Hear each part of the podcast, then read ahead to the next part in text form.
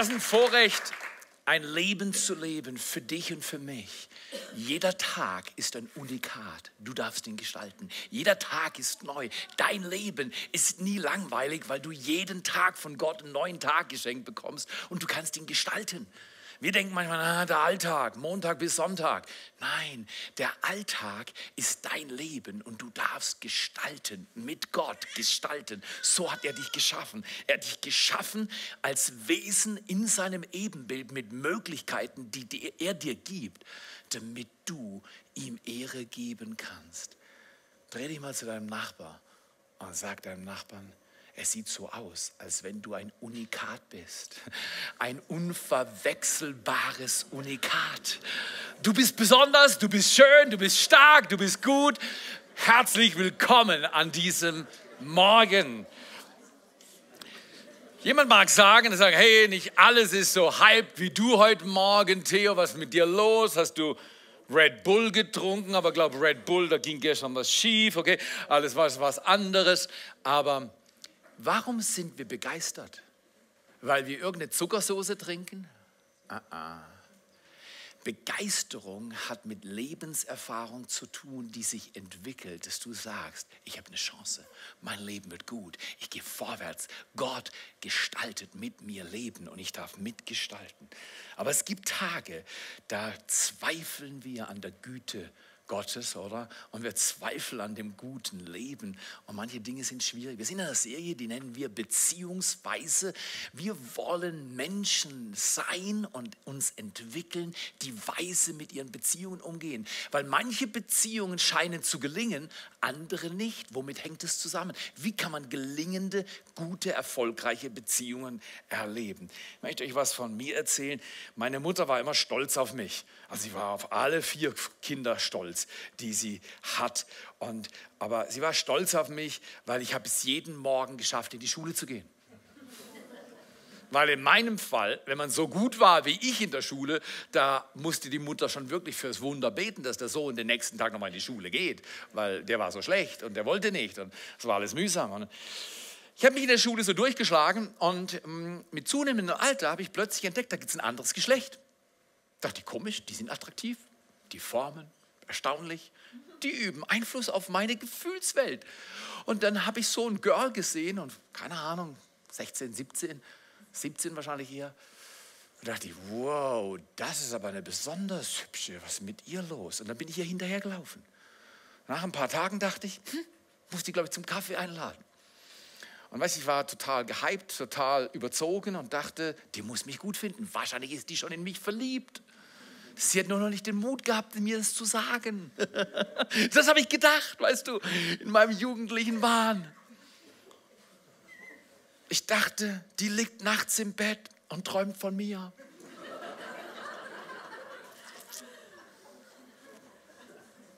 An einem Tag hatte ich besonders viel Mut, also, oder Übermut. In jedem Fall besonders viel Mut, laufe ich zu ihr hin und sage, hey du, hast du Lust, Kaffee zu trinken mit mir? Und ich hatte den, den, den, den letzten Gedanken noch nicht ausgesprochen, sehe ich in ihrem Blick. Falscher Tag. Falscher Typ. Peinlich. Ich habe gefühlt, der Boden unter mir tut sich auf und ich werde vom Boden verschlungen vor Peinlichkeit. Ich frage sie, ob sie mit mir Kaffee trinken will. Und schon während ich meinen Mund aufmache, als wenn sie ahnte, was ich sage, geht der Daumen nach unten. Wer von uns hat so eine Situation erlebt?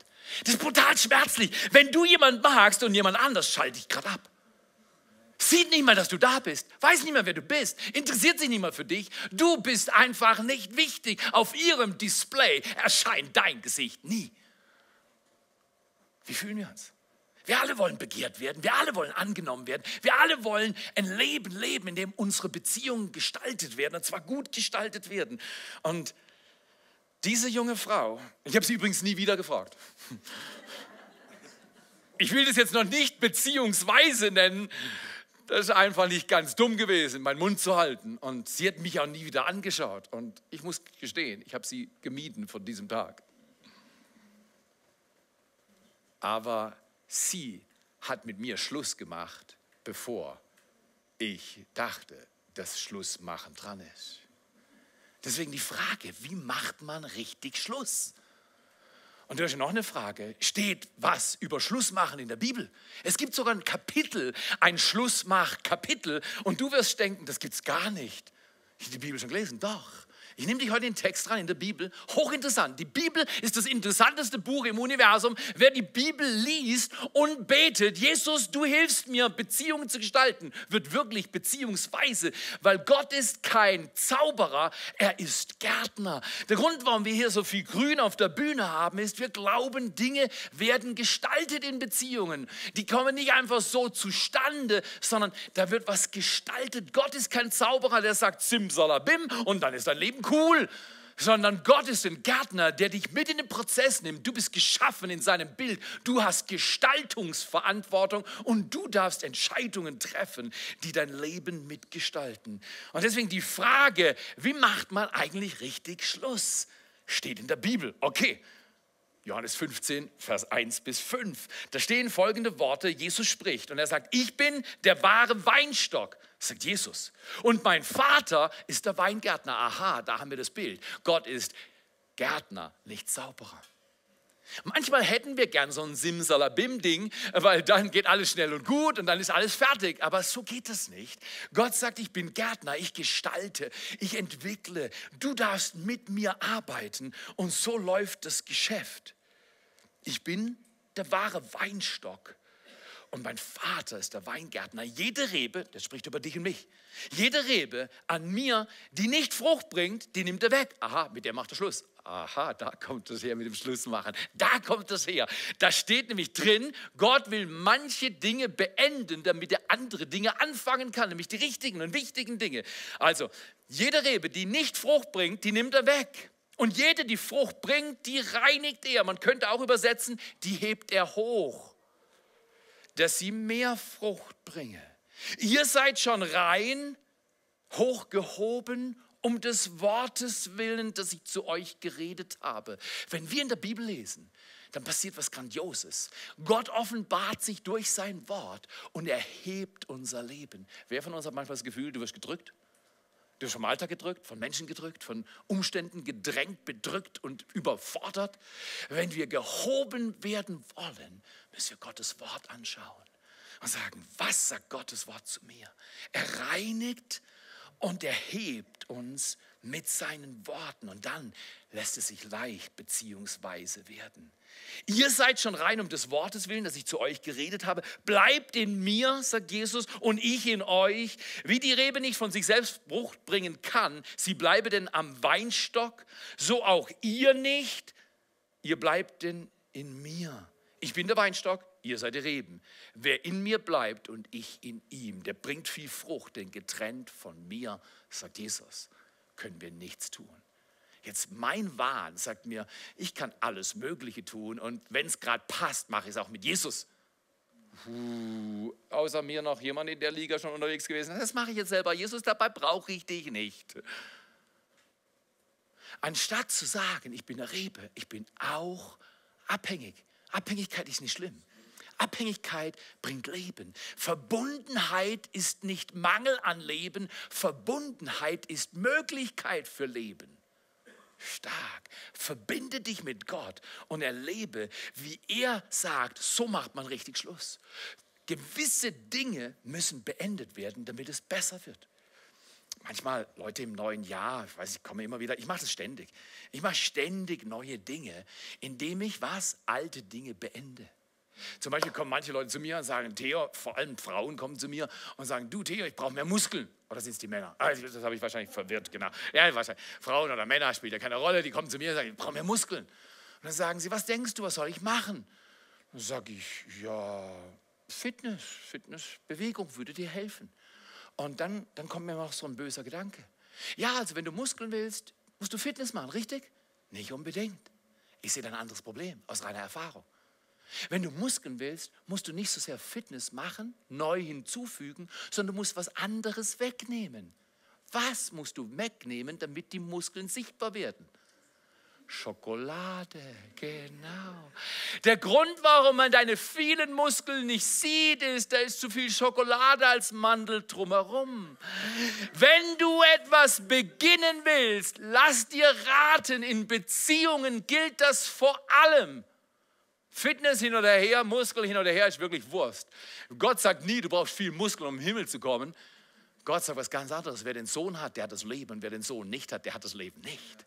Also wir wollen viel Sohn, wir wollen viel Rebe sein an dem Weinstock und wir wollen mit den richtigen Dingen Schluss machen. Gott sagt, ich muss mit dir zusammen Dinge üben. Gewisse Sachen muss man beenden, damit man andere Sachen anfangen kann. Richtig Schluss machen ist ein Schlüssel für richtig Vorwärtskommen. Weil Gott ist der Gärtner und er beschneidet uns als Gewächse unser Leben. Und er hat am Anfang ein Bild vom Ende und er schafft immer mit Vision, weil Gott ist Schöpfer Himmels und der Erde und er weiß, wie es geht. Aber manchmal sagt er zu mir, Theo, das da muss gehen. Damit musst du Schluss machen. Um ehrlich zu sein, ich habe vier Dinge, will ich mir immer wieder raten und dir auch. Mach Schluss mit gewissen Dingen. Aber bevor du Schluss machst, hör dir mal folgenden Gedanken an. Manchmal steht das Gute im Weg des Besten, richtig? Und manchmal steht das Gewöhnliche im Weg des Außergewöhnlichen. In dir und in mir steckt das Außergewöhnliche, aber es muss hervorgebracht werden. Und wie passiert das? Indem wir Schluss machen mit anderem. Schluss machen mit dem, was hindert, Schluss machen mit dem, was uns blockiert, Schluss machen mit dem, was wir vielleicht in der Kindheit schon gelernt haben, an falschen Rhythmen und an Überlegungen, die uns schon damals nicht gut getan haben und heute explizit Schaden wirken. Manchmal steht das Gute, aber ist doch grün, ist doch grün. Gott sucht nicht grün, Gott sucht Frucht. Großer Unterschied. Oh, grün heißt Beschäftigung im Leben. Ich mache doch was, ich tue doch was, ich bin doch ein netter Mensch. Mein polizeiliches Führungszeug ist fast unbescholten. Gott sucht nicht grün, Gott sucht Frucht. Wo ist Frucht in deinem Leben? Ich kann dir sagen, du hast Beschneidung, Schlussmachen erlebt. Frucht ohne Schlussmachen gibt es nicht. Wenn du etwas Neues beginnen willst, musst du etwas Altes beenden. Im Weg des Besten steht oft das Gute. Was scheint gut, aber behindert das Beste Gottes für dein Leben. Vier Dinge, mit denen du Schluss machen solltest, damit sie nicht mit dir Schluss machen. Vier Dinge, an denen kannst du arbeiten. Und das erste ist, mach Schluss mit Märchen. Oh, ich kann mich erinnern als Kind, ich habe die Stories gehört. Märchen, da kommt der Prinz, der reitet auf dem Pferd, ein weißes Pferd. Er galoppiert daher. Er ist galant und schnell und schön und er reitet auf dem Pferd daher, um die wunderschöne Prinzessin zu retten, die in der Not gefangen ist. Und wenn sie nicht gestorben sind, dann leben sie doch heute glücklich und verliebt. Richtig? Falsch. Das mag wohl sein fürs Märchen, aber das ist keine Beschreibung für dein und mein Alltagsumstand, weil mach Schluss mit Märchen, bevor das Märchen Schluss macht mit dir.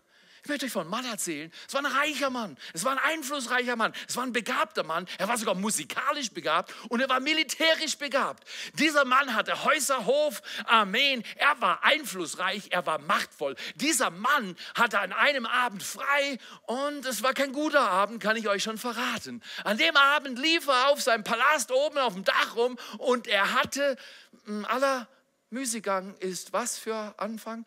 Wow, Müßiggang, manchmal ist Laster Anfang. Der hatte, oh, wow, manchmal muss man mit gewissen Dingen im Leben Schluss machen, bevor sie mit einem selbst Schluss machen. An dem Tag läuft der Mann, übrigens heißt David, und die Geschichte findest du in 2 Samuel 11, Vers 2 und 3. David läuft auf dem Dach rum und er überlegt gerade Pizzaservice zu bestellen, weil er gerade Lust hat auf Italienisch. Das sieht eine Frau in einiger Entfernung. Nicht ich, ja, genau die andere. Und die badet auch auf dem Dach und ist nackt. Und David hat eine Vision eines Märchens. Oh, er hatte genug zu Hause. Er hatte alles, was er brauchte. Aber das Märchen in ihm verlockte ihn zu einer Handlung, die ihn viel kosten sollte. Das Märchen sagte, diese Frau wird dich glücklich machen. Diese Frau ist das Beste, was du jemals gesehen hast. Die musst du haben. Und genau das tat er. Er holte sich diese Frau. Und mit dieser Frau holte er sich Schmerz in seine Familienkultur über Generationen. Lesen wir nachher in der Bibel. Wie wird es, wenn wir Schluss machen mit Märchen? Wenn wir nicht sagen, oh, die Prinzessin kommt eines Tages, der Prinz kommt eines Tages und dann werde ich glücklich. Ich werde so glücklich. Vielleicht erklärt die Bibel Glück ganz anders. Lass uns mal sehen. Wenn wir unsere Beziehungen nach dem Märchenmythos wählen, dann dürfen wir uns nicht wundern, wenn wir niemals glücklich werden. Wenn nicht glücklich werden. Märchenmythos ist von mir aus gut für Kinder und Vorlesen am Abend, wobei ich wähle eher die Bibel als Buch, als die Märchen als Orientierung, so nur ein persönlicher Tipp. Aber ich habe ein persönliches Problem mit Märchen. Weißt du, was mein Problem mit Märchen ist? Sie sind nicht real. Da ist Problem. Eine imaginäre Welt wird da inszeniert und du denkst, die kriege ich zum Nulltarif. Das ist nicht wahr. Okay, erstens, mach Schluss mit Märchen, bevor Märchen mit dir Schluss machen. Zweitens, mach Schluss mit der Herrschaft von Gefühlen, bevor die Gefühle mit dir Schluss machen.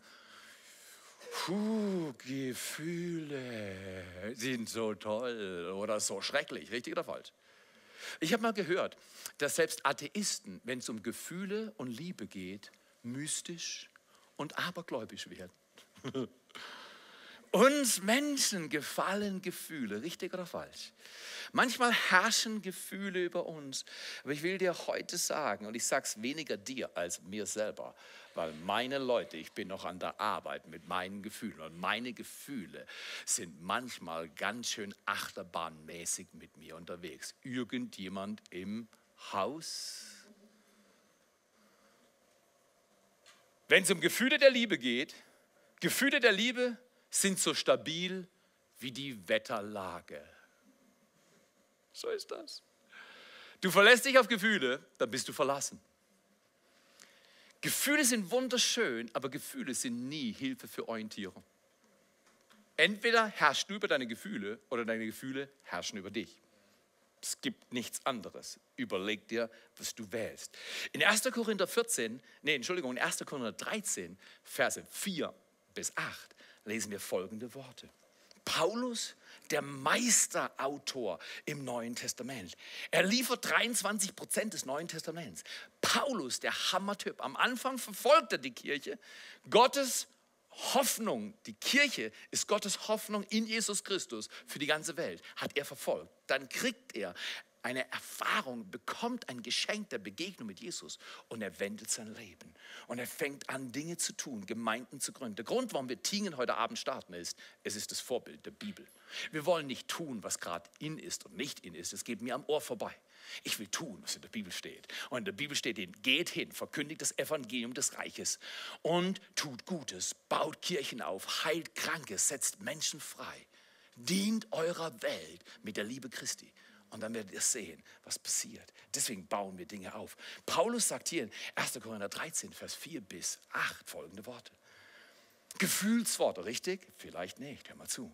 Die Liebe ist langmütig. Die Liebe ist gütig. Sie neidet nicht. Die Liebe tut nicht groß. Ich sag dir ganz ehrlich, kurzer Stopp. Manchmal gucke ich auf andere und denke, uh, ich hätte gern, was sie haben. Irgendjemand außer mir mit ähnlichen Gefühlen unterwegs? Die Liebe tut aber nicht groß, sie bläht sich nicht auf. Die Liebe hat keine Blähungen, könnte man sagen. Okay, das, das habe ich nur so gelesen. Wow. Aufblasen, größer sein, als man ist. Die Liebe tut es nicht. Dann heißt es weiter, sie benimmt sich nicht unanständig, sie sucht nicht das ihre, sie, wow, die lässt sich nicht erbittern, egal wie schwierig es ist. Liebe lässt sich nicht erbittern. Wenn du wirklich liebst, bist du nicht zu frustrieren. Stark. Das macht Beziehungsweise, oder? Lässt sich nicht erbittern, rechnet das Böse nicht zu, freut sich nicht über Ungerechtigkeit, sondern freut sich mit der Wahrheit. Sie erträgt alles, sie glaubt alles, sie hofft alles, sie erduldet alles. Die Liebe vergeht niemals. Darf ich heute sagen, dass wenn du in der Bibel über Liebe liest, liest du nicht über ein Gefühl, sondern eine Einladung zur Handlung.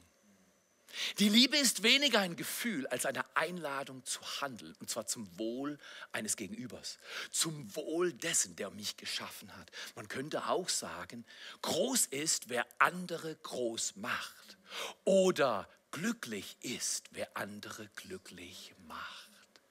Wie wäre es, wenn wir dieses Jahr so viele Menschen glücklich machen wie nie zuvor? Unseren Blick von uns auf andere richten, andere groß machen, andere glücklich machen und das aus Ehrfurcht vor Gott. Das stark. Ich höre euch klatschen für diesen Lebensstil.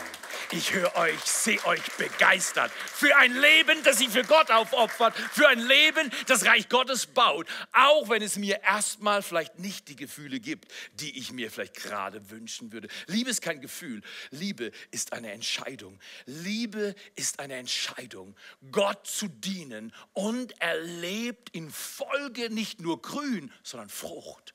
Weil Gott will dich und mich fruchtbar machen. Hol dir dieses Jahr ganze Clans. Deine Freunde lad sie ein. Bet täglich für die Menschen deiner Umgebung. Ringe mit Gott, dass ihr Gunst gibt, dass ihre Herzen sich öffnen können und dass sie erkennen, wie kostbar ein Leben mit Gott ist.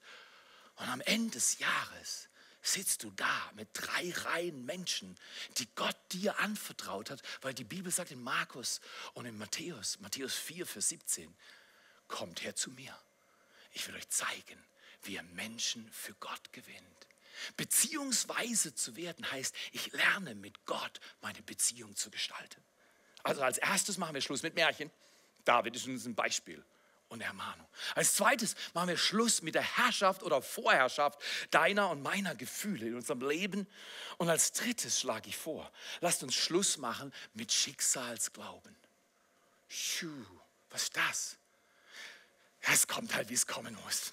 Das, war schon immer so. In unserer Familie geht alles schief. Hey, es kommt halt, wie es kommen muss. Wir waren immer arm. Es kommt halt, wie es kommen muss. In der Liebe habe ich kein Glück. Richtig? Das ist falsch. Das ist dummes Zeugs. Schicksalsglaube lehrt uns, dass wir fatalistisch an gewisse Ordnungen gebunden sind, die wir nie begreifen. Das stimmt aber nicht. Gott sagt in seinem Wort was ganz anderes. Jesus Christus hat selbst gesagt in Johannes 17, 13, Vers 17, wenn ihr dies wisst, glückselig seid ihr, wenn ihr es tut. Aha, Glück in der Liebe ist gestaltbar. Wenn du geduldig in eine Richtung gehst, musst du nicht auf die Prinzessin in der Ferne hoffen oder den Prinz auf dem edlen Hengst, der daher gleitet. Oh. Ich höre manchmal Frauen vor allem, nein, Männer genauso. Ich habe schon Leute gehört, die sagen, ja, Gott bringt mir meinen Mann nach Hause. Dann sage ich, hast du keine Rolle darin? Nein, den bringt er mir selber. Du redest nicht vorher, bevor du heiratest. Du schaust mal, wie sieht es mit seiner Kreditkarte aus? Ähm, wie reagiert er unter Druck? Wie sieht es aus mit seiner Familienkultur? Weil manchmal habe ich das Gefühl, Menschen wählen ihre Partner wie Aktien nach Potenzial. Passt der mir, passt sie mir? Ich will einen dunkel, groß und hübsch. Wie wäre es mit vertrauenswürdig, entschlossen und treu? Oh ja, das war auch mal ein Moment. So ist das. Wir wollen neu leben lernen. Wir wollen eine Wahl treffen, Gott in unserem Leben Raum zu geben. Er gestaltet, aber er gibt uns nicht Raum für Schicksalsglauben, sondern für gute Entscheidungen, die in Ordnung sind, weil wir Schluss machen mit den Dingen, die sonst mit uns Schluss machen könnten. In jedem Fall, er bringt sie mir, er bringt ihn mir nach Hause. Was ich dann immer sage ist, ja, dann hoffe ich, dass dir dein Briefträger gefällt. Ja, ist das. Mach Schluss mit Schicksalsglauben, sondern macht Schicksalsglaube Schluss mit dir. Wir wollen uns dieses Jahr darauf konzentrieren, dass wir verstehen, Gott ist souverän. Er ist Schöpfer Himmels und der Erde. Er sendet seinen Christus nicht mehr als Retter zurück. Jetzt rettet er und wir bringen Menschen zu ihm. Aber wenn Jesus wiederkommt das zweite Mal, kommt er nicht als Retter, er kommt als Richter. Alle Christen über alle Jahrhunderte haben das bekannt. Und ich glaube, seine Wiederkehr ist nahe, steht nahe bevor. Lasst uns leidenschaftlich beten und ringen. Komm am Samstagmorgen.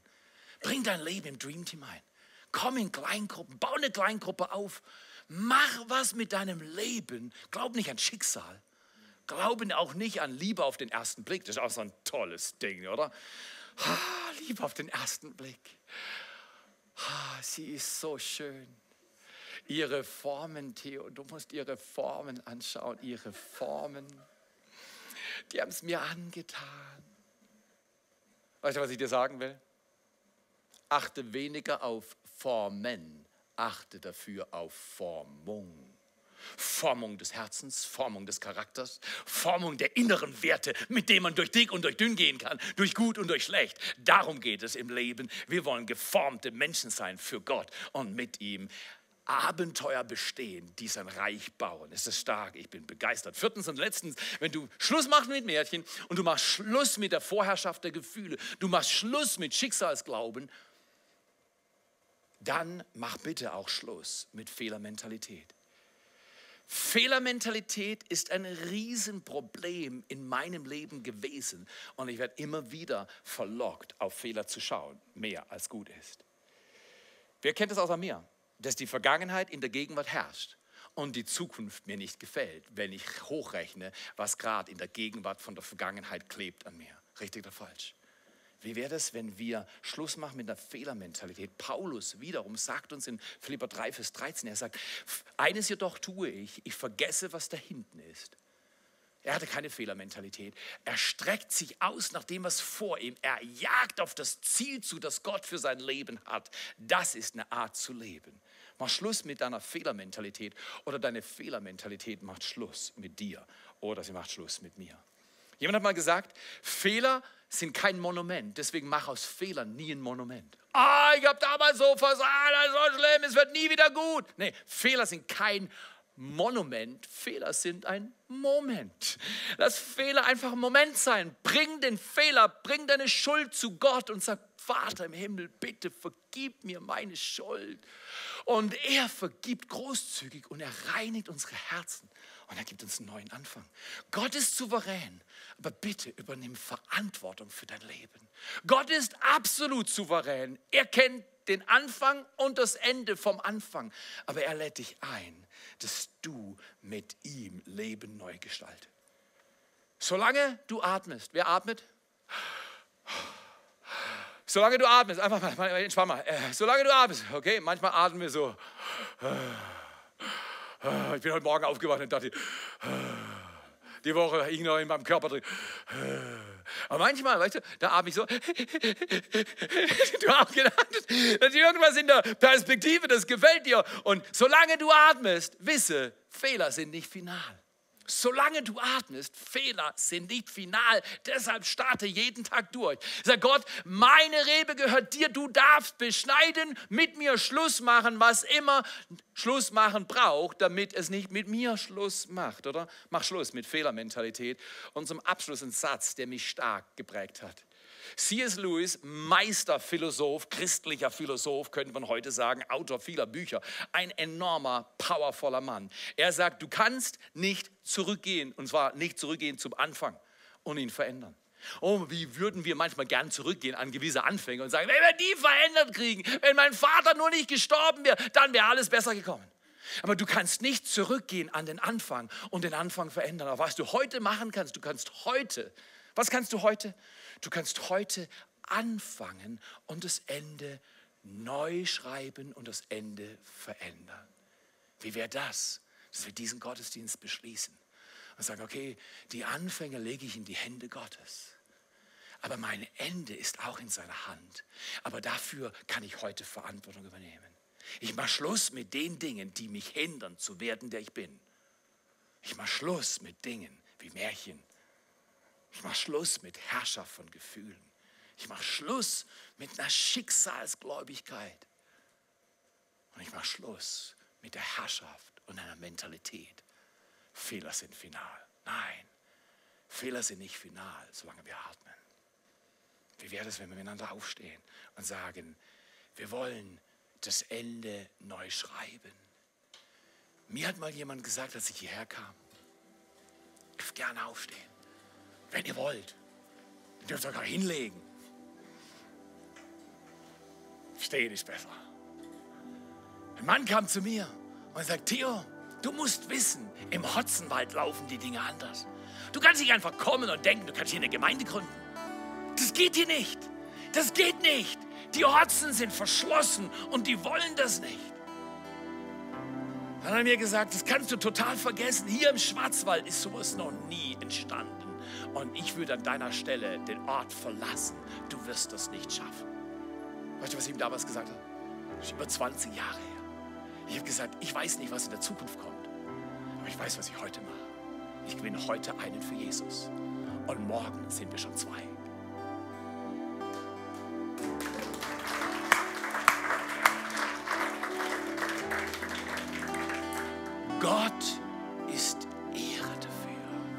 An einem Ort, an dem das nicht möglich war, hat Gott möglich gemacht, was er möglich machen kann. Wie wäre es, wenn wir das beenden, was uns beenden will? Und wir das anfangen, was Gott nützen will, uns zu Frucht und Gelingen in Beziehungen zu führen. Ich bin total begeistert. Ich bin heute Morgen durch den Wald gelaufen, habe an diesen Mann gedacht. Er lebt nicht mehr. Also nicht deswegen, weil er was gesagt hat. Nein, nein, nein. Hör auf. Wo denkst du hin? Er war damals schon relativ reif. Aber ich war traurig. Weil er hat nicht erlebt, was sich hier entwickelt hat. Er hat nicht erlebt, was sich heute Abend in Tingen vollzieht. Ich denke schon an die vierte Location und ich sage dir jetzt schon, sie wird westlich von ihr gebaut. Wir glauben, dass Gott nicht fertig ist, weil wenn Gott fertig ist, ist es gut, es ist noch nicht gut, deswegen ist Gott nicht fertig und wir bauen. Ja, Theo, kostet es Mühe? Frag mich mal, frag dich mal. Kostet es Geld? Natürlich. Kostet es deine großzügige Investition in Dream Teams? Natürlich. Wir brauchen Menschen, die ihr ganzes Leben, ihr bestes Leben für Gott jetzt leben. Weil er schreibt Geschichte in unserem Land. Schreibt ein bisschen Geschichte, geh heute wählen. Bitte Gott um Weisheit weil unser Land hat Dinge, die wir nicht verlieren sollten. Für die sollten wir einstehen. Werte, Grundordnungen. Aber wisst ihr was, was noch viel wichtiger als das Grundgesetz ist, ist Gottes Gesetz. Gottes Ordnung. Wie wäre es, wenn wir dieses Jahr so viel Gelingen haben in unseren Beziehungen wie nie zuvor? Beziehungsweise werden. Lasst uns zusammen beten. Jesus, wir öffnen unser Herz. Jesus, wir laden dich ein. Komm in unser Herz, komm in unsere Region, bau dein Reich, schaffe himmlische Zustände auf Erden. Dein Reich komme, dein Wille geschehe, wie im Himmel, so auf Erden. Mach uns beziehungsweise und gib uns die Gunst, dass wir uns beschneiden lassen von dir, weil du bist ein weiser Gärtner. Du weißt, was weg muss. Und du weißt, was Frucht bringt. Gib doch mal Gott jetzt, während du stehst und betest, neu das Recht, in deinem Leben zu arbeiten. Und sag Gott, okay, das, das ist doch schwierig, aber das geht jetzt. Damit mache ich Schluss. Das beende ich in Jesu Namen. Und ich öffne mit dir ein neues Kapitel, neue Schritte, dass mein Ende neu geschrieben werden kann und ich fange heute an. In Jesu Namen. Kannst du es schon sehen? Dein Leben voller Frucht. Deine Nachbarn, deine Freunde, deine Verwandten, sie dringen durch, weil du glaubst und dienst und liebst. Jesus, danke, dass du uns segnest, dass wir nicht umsonst leben in dieser Zeit, dass wir es uns was kosten lassen, dir zu dienen von ganzem Herzen. Jesus, wir geben dir alle Ehre für alles, was wir sehen und für das, was wir nicht sehen. Wir beten das in Jesu Namen. In Jesu Namen. Ich kann es sehen, ich kann es sehen, während ich meine Augen geschlossen habe, wie dein Leben dieses Jahr fruchtbar wird, wie Gott dein Geschick wendet, wie Gott Dinge blühen lässt und Frucht bringt. Deshalb geh mit ihm vorwärts, dien ihm ganz, gib ihm alles. Er wird dir mehr zurückgeben, als du ihm jemals anvertraust beten das in Jesu Namen. Und alle sagen Amen. Amen.